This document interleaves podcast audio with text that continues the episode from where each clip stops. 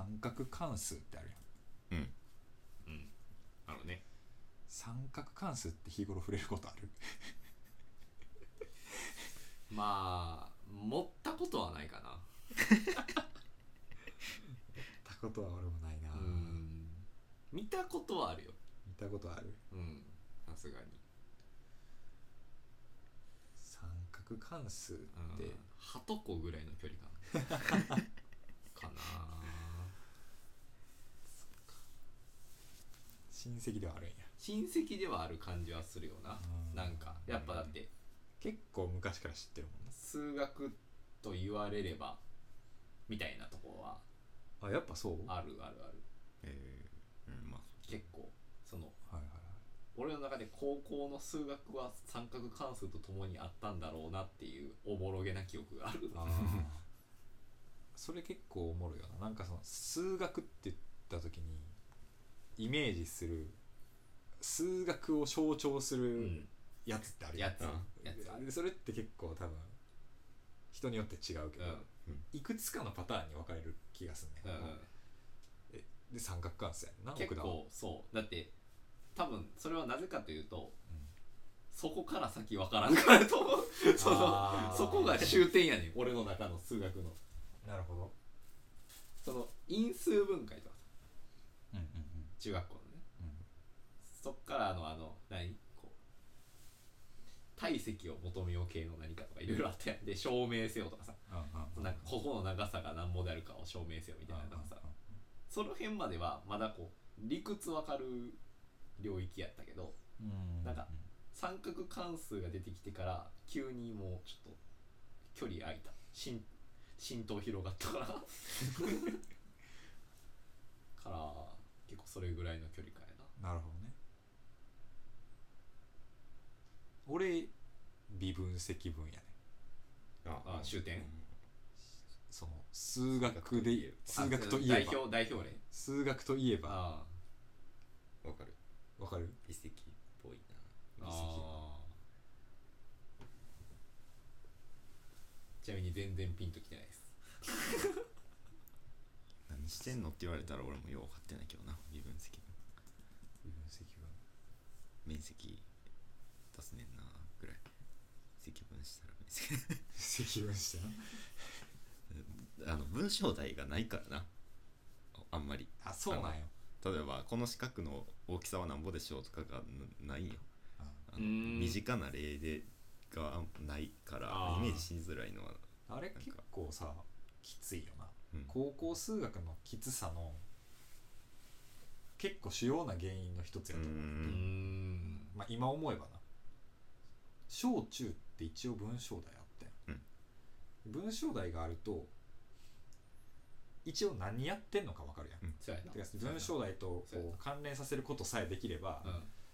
こうなんかこの意味わからん動きしててもそう。そうそうそう。なんで川回ってんねんとかあるけどうん。けどまあこう動回ってんねんな少なくともみたいなんかなんちゃら X 足すなんちゃらイコールとかで書いてるこの記号の集そうやな。積がそうやな。記号をなんかやってこう移動させてうんなん。か、へなんかこう書き換えてなんとかしてるっていうこの作業が何をやってんのかうんっていうことは一応まあ文章題をできるようになればまあ分かるそうやな。けどそうやな。高校ってマジでないよああ確率があんまあんま確率が多分あそう一番確率か。確率が多分一番短い確かに確身率は全部近であのマジ一番使う今でも一番使うあ確率。ー。確かそれにほんまや。確率は文章題ばっかりや。いやなんか今言われると確かにあの数学の道が終わったのは文章題がなんか抽象的な何かの図形を求めらせなさいとか、なんか何かを何かで証明しなさいみたいな、はいなんかえ何をさせられてるんやろうみたいなことになったあたりやった気がするから、それは結構わかるわ。その空中戦になった途端その 空飛ぶ能力なくて無理やったみたいな。うん地上がいいなみたいあれもうちょっとなんとかならへんのかな。うん。いやなんか分野によってはさなんともならんのもあると思うね。うんうん。なうん。三角関数ってあのサインコサインとかうん。最初はあの直角三角形ではい。はい。習うじゃないですか、はい。はい。はい。はい。直角角三角形があってなんかこう、はい。し斜辺分のここがサインですよみたいな、うん。あるやんか。あれをこうもっとさん一般化して直角三角形やったらこのサインシータのシータに当たる部分は、まあ90度未満じゃないとあかんけど、はい。それをこうどんどんあのもうな何度にも拡張するような。何度にも拡張するよつまりサインサインサイン75度とかやったらさうんイメージできるやん。三うん直角三角形な。ここそうやな。75度でこういう三角形で、まあ、ここの日やねんなみたいなうん。イメージできるけどそれ例えばサイン180度とかさサイン650度とか確かかに。そういうところまで拡張していくと、まあ、いわゆる三角関数ってやつになる、はいはいはいはいわかるわかる。でそれをそのレベルで文章題作ろうと思うとさちょっと難しくなってくる。難しいな。あの木の高さを求めなさいとかいうレベルじゃなくなってきて、うんうんで多分それが一番実際出てくるのって物理とかで、はいはいはいはい。俺高校で物理やってたんやけどそれはめっちゃ出てくるね。あー。物理でこうしバネとかやったらあ振り子とかがさこう振動するね、この振動のこの周期とかは関数でうん。表されるし、多分だから堀ちゃんとか経済学部やったけどさ、うん。経済とかうんなんかめっちゃ三角関数出てきそうなイメージ俺の勝手なイメージだけど、うん。俺全然知らんあの、うん。全然知らん知識で言うけどさ、うん。なんとかサイクルみたいなのあるやん。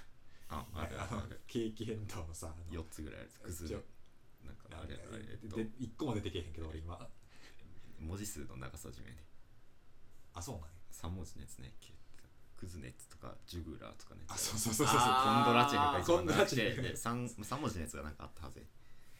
ドーナツコドンか。コドンじゃん。ドーナツ経済の Kindle ググればすぐ出てきそう。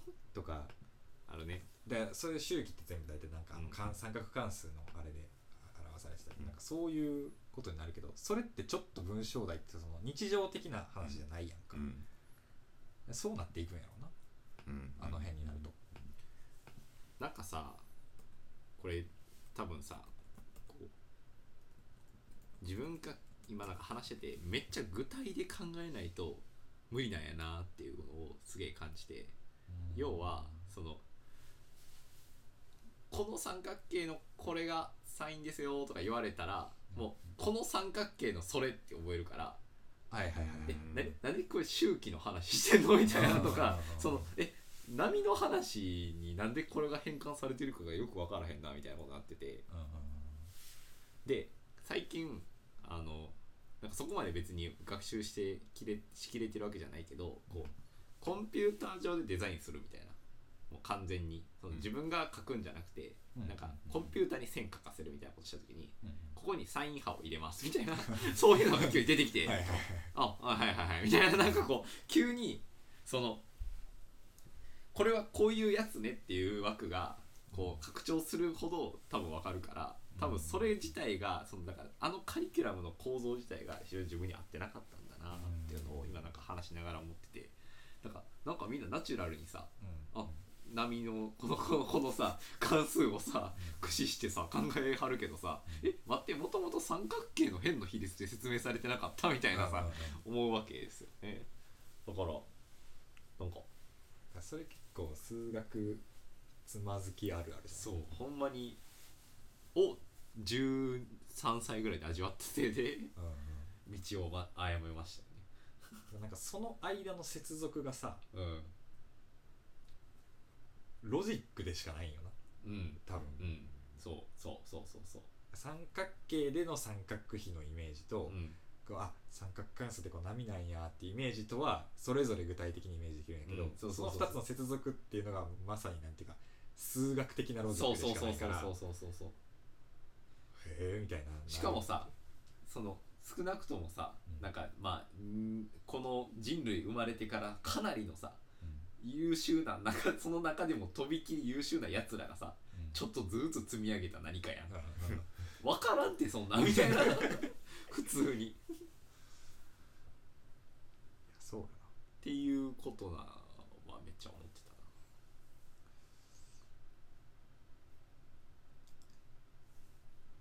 だから最初の問いに戻るとうん。たまに使ってるっていうなるほどねことになりますね。今日い一回俺三角比三角関数三角比三角関数かをじ実際の生活で使って感動したことは何それ何それ体験エピソードが。そう。なんかえユーザーの声を。非常に 便利で十分に使うことができました。な何やったか忘れたけどホールのピザかケーキかうん。を切り分けますってなって、まあ、例えばなんか6等分に切りますとか言ったら、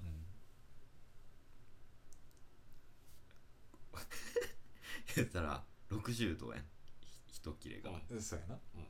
でそれでなんか1本は半分に直径みたいな感じで切ってでどどこをこのピザの外側の耳のところのところにどこに包丁を当てたら綺麗に割れんのかなみたいな考えた時にうん。あこれ使えるやんとか思ってあのやるわけよ。うんこのサイン60度とかを駆使して高さがああなるほど。ここのところでやったらちょうどなんのかなとか思ってうん。やってみておおみたいな。まあ目分量やけど。やんな。目分量やんな。いやでもそういう感じなんかみたいな。考の物差しとして役に立つあーなるほど。面白いですこれちょっと感動した。初めて使ったみたいな、はいはいはい。実際の生活で多分そこにたどり着くまでのスピードが速いよな。仮にうん三角関数を経ずにその正確に60度こう切る術を見つけられるとしても、あはいはいこれサイン60ねみたいになる方が絶対早いようん。な分かってる。なるほどね。なるほどね。なんか微積とかも結構その感じある気がするな。うんなんかいやいやこれ違う話かもしれんけど俺最近思ったのがさコロナあるじゃないですか。うん。コロナって最初累計感染者数言ってた。ほんまの最初。類うんうんうん。300人とかそのレベルそうそう。日本のあのなんかあのダイヤモンドプリンセスそうそうそう。みたいな時に国内の累計感染者数を出てたな。報道してた出てたな。うん。出てた。でそれがいつの間にか新規感染者数になってるじゃないですか。でさらに新規感染者数が増えたか減ったかみたいな話になってるやん。昨日に比べて新規感染者数うん。増えました減りました。でなんかさらには俺が見たのは新規感染者数の増加率が減ったみたいなはいはい。今までこうバーッとこうどんどん伸ばしたのに新規感染者数の増え方がマシになりましたみたいな報道とか出てくる、うん。これってもう3回微分してんの、うん。3回目してるなしてるわ。なるほど。だからでもそれをさ多分結構多くの人が理解してるわけ確かに。何を言ってるのか。確かに。だからほんまはその厳密な計算を要しない形であれば、うん。文章題の形で微積は理解可能やと思うねん。ほんまは。はいはいはいはい。多分日常的に結構やってるよなってその時思ってん実は、うんうんうん。逆に新規感染者数の積分がさこう累計感染者数になってるわけやん、うんうんうんうん。うんよく出てくるこうなんかグラフとかうん。棒グラフとかみたいなさ、うんうん。まさにこうあの面積のところがこう累計感染者数になってて、でこういう話やんって微 微積はととりとりあえずはこういう話やん、うん。まずは。それそれやったら俺も分かったわよ。だからなんていうか言ってることがすごく分かったからそれは確かにそうやわっていうことはあるよ。なと思って、はいはい。そう。これだから実は微積とかも多分なんか分からんっていう人は多いと思う。けどもうん。なんかこうこうこういうことでこういう現象があってこういう時こういうのがあるよねって説明の仕方によっては、うん。結構スッと入るんやろうなって思っている。実際だって多分そのグラフの変上昇率の低下がなぜ意味あるかは多分分かるというか直感的に分かる人は比較的まだ多分微積分かりませんの人よりは少ないというかそうやね。分から少ない人は。それがこう普通にニュースで報道されてて意味を持ってるとされてるから。うん。それは確かむしろあの陽性率が重視されないっていうのはちょっと不思議だけど、にうん、うん、なんででしょだから実は確率確率的にそのぶ分数より微積の方が実はみんな理解して あるあるよな。実は。う 分数怪しい説。分数怪しい説。母数と分母ぼ分母と分子の関係が怪しい説。そう。っていうことをこの間思ったんですよ、そうでもそれを思った上で高校の微分積分のカリキュラムとか授業って思い出すとちょっとあかんなと思って、これをこれを微分しなさいとか、一生微分させられるまずまずこの y fx イコール 3x プラス1とかができてはい微分しなさい f ダッシュ x は一生これを微分しようこれを微分しようこれを微分するためにはこうやったらよくてまず一生やってで今度積分が出てきてあこれこれ積分しなさいって。で積分の方が多分20倍ぐらいの負荷がかかんねこれこれをうん。この関数をとにかく積分しなさいっていう形で出てきてでもやってること一緒やねん全部、うんうんうん。せ積分という意味ではがなんかそれ 結構今思えばその高校の微積のカリキュラム割となんかうん何やったんやろな。なんとなくでもやっぱ思うのはさうそのやっぱ年齢が上がれば上がるほどさんうん。問題を考える人のその求められるスキルも上がるわけやん。問題を考考える人に求められるスキルもさああはい、うん上がるわけじゃないですか、はい。でそうするとどんどんどんどんあの適切な問題文を書くスキルを持つ人が減っていくんじゃない？確かに。その現代文のやつもちょっとうん。近しいことを思ったけどその適切な問題文を考えるのって多分それなりにそのスキルで説明の仕方とかを考えること自体がその多分それはその数学とか現代文の問題を解くとかうん。作る、ん？解くとか理解して説明できるとかとはちょっと違うスキルなのかもしれないなと思って。確かに。そうやな。問題作るってなると数学的に解けなあかんもんな。うん。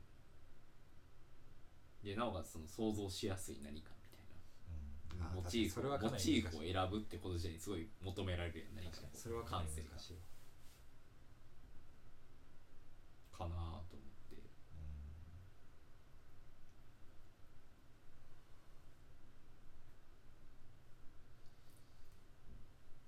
そうやなでもな問題を作るってやってちゃんと数学を数学として教えるためには本当にあ数式を書いてそれを演算しなきゃいけない、うん。積分するならちゃんと所定の方法できっちり積分できるということを目指すっていう教育しかできないけどうん。でも多分それはつまずく人が多いから、うん。なんかオルタナティブとして、うん。いやもう計算を諦めて、分積分とは何かをうん。日常的な例に即して理解しましょうっていうカリキュラムはなんかオルタナティブとしてあった方がいいような気がするようん。いやそれ確かに。それ確かにそう。な当事者。今みたいな形で言えば微分積分っていうのをもっともっとここうせいろんな言葉を尽くして説明すれば微分積分って何やってるのかをある程度理解してくれる人は多分いっぱいおる、うん。けどそれより手前の段階でとにかく細かい演算の例えば因数分解を一生やらされたりっていうのがあって、なんかそれは本当に数学を使わなきゃいけない人は、うん。そういう段階で積み上げていかないとあかんけど、いや分かるで。その多分まあこれめっちゃ主主語というか対象広いけどこうトレーニングに入るタイミング早いねんな みたいな。その概念とか理解とかが重要であってトレーニングっていうのはその副次的なものやん。そのより応用的なものやのにまずトレーニングしてみようってなるやん、でまあそそトレーニングしてみたが分かるみたいなこともあるんだがうん。にしても早ないみたいそうやな。だからテニス部入って、うん。テニスのルール知らんけど筋トレだけやってるみなたいな。そうそうそうそう。そうそうそうラケット持ってないけどとりあえず筋トレはしましたその状態にななりがちやな。っていうの自体がすごいみず通底してるよな全部こうなんか全部一緒やなって思った。その現代文の話にしても。なんかすごいこうなんかいやだからつまりこう自分が学びたいことのために文章を正確に理解しましょうじゃないですか。そのうんなんかある意味こどはいはい。その本当に重要なことは。うん。でそのためにはその1個の文献読むとかじゃなくて文献をいくつか読んでみた結果うん。ここの部分に差異があるみたいなことをしさ考えるのがうん。その読解じゃないですか。うん。とかなぜここはここが書いてるかみたいなことを考えるのが読解とした時にいやなんかとりあえずあのめっちゃちゃんと読めるようになってくださいっつってひたすらトレーニングをするとあの普通になんかよく分からんけど文章を書いて答えれますみたいな状態になるんだけどそれは別に読解ではないんじゃないかっていう仮説が出てくるっていう。だから筋トレしたからラケットめっちゃ振るの早いけどうんそれ別にこうボール当たる持ち方じゃなくないみたいな。こうラケット下側に向いてるみたいな。こう手に対して腕に対してみたいな。なんかそういうことになりがちそうやな。なのかなと思って。